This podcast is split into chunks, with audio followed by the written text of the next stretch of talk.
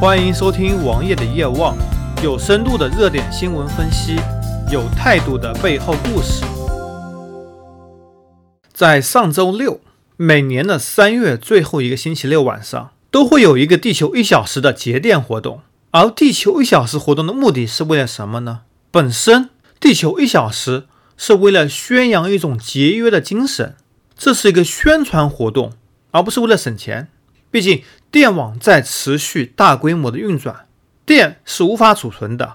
你如果这一小时节电，其实并不会带来多大的节省。相反，网上有很多流传的，比如说你电网突然断电的一个小时，可能会对电网造成很大的负担。在周六晚上，央视新闻的官方微博也对此进行了辟谣，说节电一个小时对电网并不会造成什么负担。但是。这个辟谣本身就有问题，对电网不会造成负担。电网指的是什么？如果是电力公司，其实并没有什么负担，电力公司一样持续的产出，他们不可能为了这一小时而减少发电量，他们并没有明显损失。但在输电变电环节呢？如果同时很多电突然关闭了，对变电会产生很严重的损失。而国内用电情况是怎样的呢？很多地区电压都是不稳定的。我们家里用电器损坏，大多数是因为电压的问题。这就是为什么很多好的电脑电源要配备一百到二百四十伏宽电压的原因。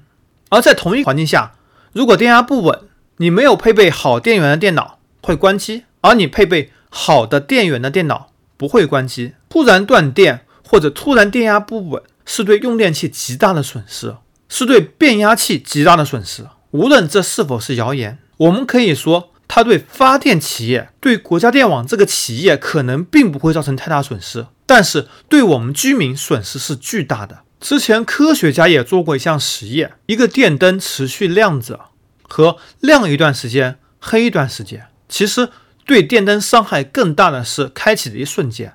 同时，开启的这一瞬间，可能本身电流也会有很大的过载。而所谓地球一小时是一种象征性的目的，目的是为了呼吁各国政府、组织或者个人来积极应对全球气候变暖。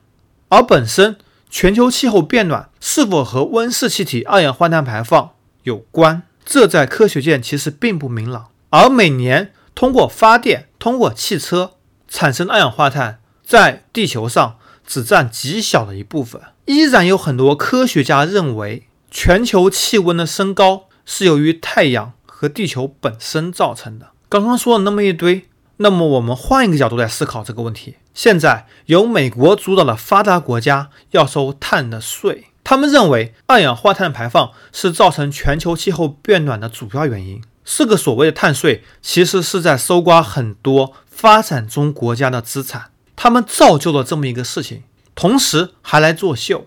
而我国也将会是碳税很大的受害者。地球一小时说的好听点是宣传，说的难听一点就是一种作秀。大家能够不去参与这种作秀吗？你参与了，损失的反而是你自己。所以呢，网友我抵制所谓的地球一小时活动，因为这种作秀是伤害所有人类。搜索同名微信公众号，关注我。